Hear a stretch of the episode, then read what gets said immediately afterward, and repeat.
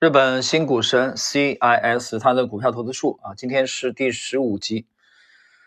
上一集我们讲到了呃，珍爱生命，远离媒体，这个是发霉的霉啊。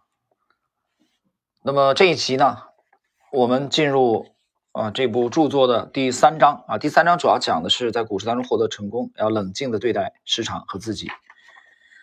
就像我写的一样，我的操作很简单。我的一些身为交易者的朋友们也这样评论。有时候他们会猜测这是不是 CIS 在卖股票啊？十有八九都猜对了。自从开始赚钱，我的操作确实变得简单了。经验越丰富，可以运用的操作策略就越多。但想法其实很简单，我觉得炒股的人都能理解。那么为什么大家不能跟我一样呢？因为再简单，动用自己的钱来操作也很难。大体看来应该卖，但想着可能还会反弹吧，结果思虑过多。啊，这个思虑过多啊，思虑过多挺挺害人的啊。交易的过程中，其实思虑过多啊，有的时候思虑过多的话，会对自己形成很大的干扰。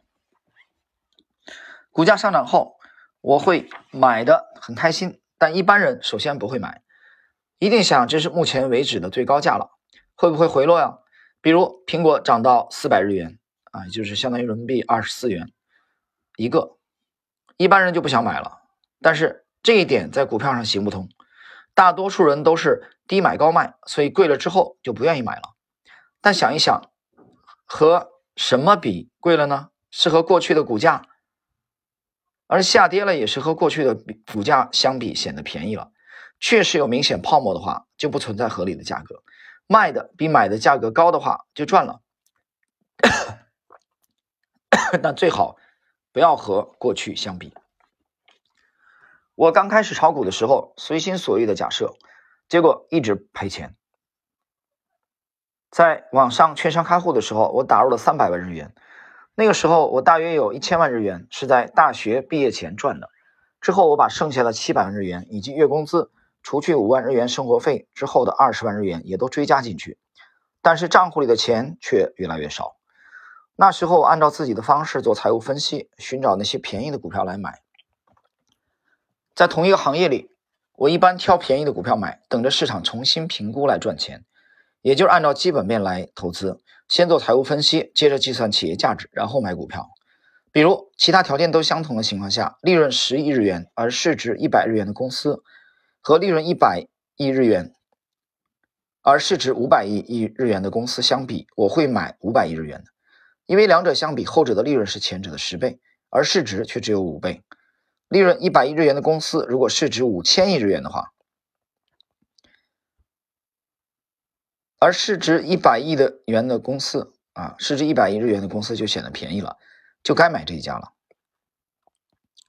当时东证一部啊，就是东京证券交易所，它有六个交易，嗯，市场，它。分为了这个东证一部、二部啊等等等，有几个部。一部呢，主要是交易的啊这个大中型的企业，比如市值在五百亿日元啊，就是人民币三十亿日元以上的一些大中型的企业，他们的这个信用啊、品牌啊，基本上都是一流的。截止二零一九年四月二十六日的数据啊，这这部分的它的这个企业啊公司有两千一百四十一家。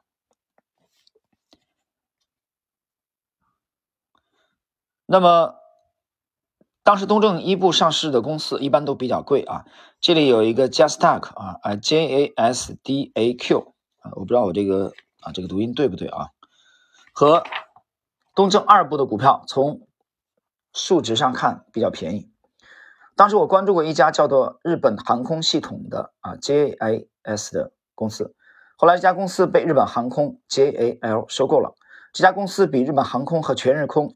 都便宜很多，所以我坚信市场一定会认识到它的真实价值，而股价会恢复到相应的水准。按照这个想法，我买了股票，可是买之后就跌了。本以为马上就会反弹，就要加仓，结果股票继续下跌。最后，这家公司以一个很不合理的价格兑换比例被日本航空收购，我收到了贵得离谱的股票，也被逼到思考该怎么办的境地。正赶上日经指数跌过一万点。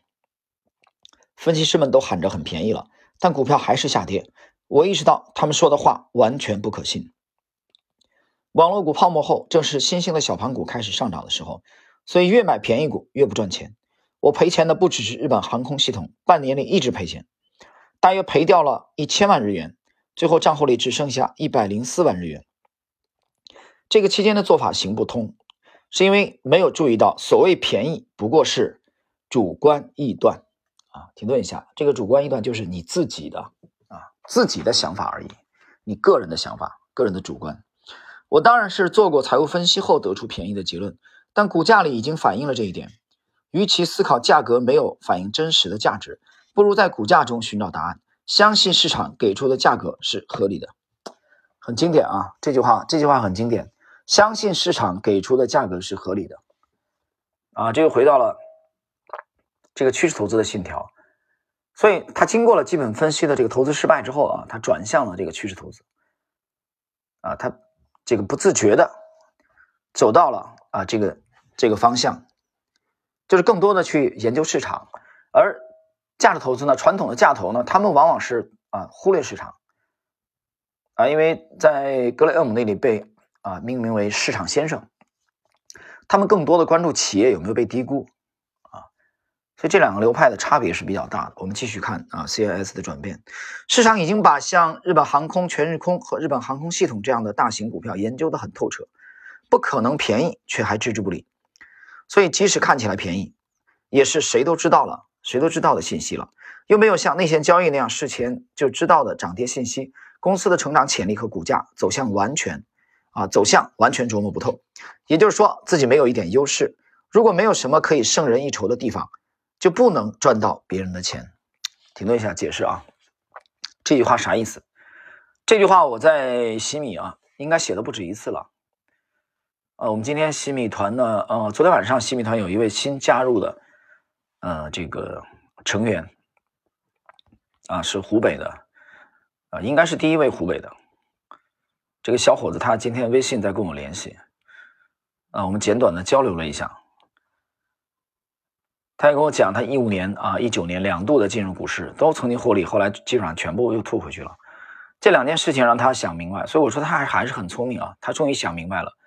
啊，自己离专业还是有相当的距离，所以应该坐下来认认真真的提高技术。啊，这这搞了两次，他觉得很无聊。啊，两次赚到钱就全部都吐回去了，怎么赚的？什么原因赚的？怎么亏回去的？到现在自己也没搞明白。所以这两件事情告诉他了，自己还是处在一个比较业余的水水平。啊，三十左右吧，还是很年轻的。我觉得思路还是蛮蛮清爽啊，脑子转的比较快。那么。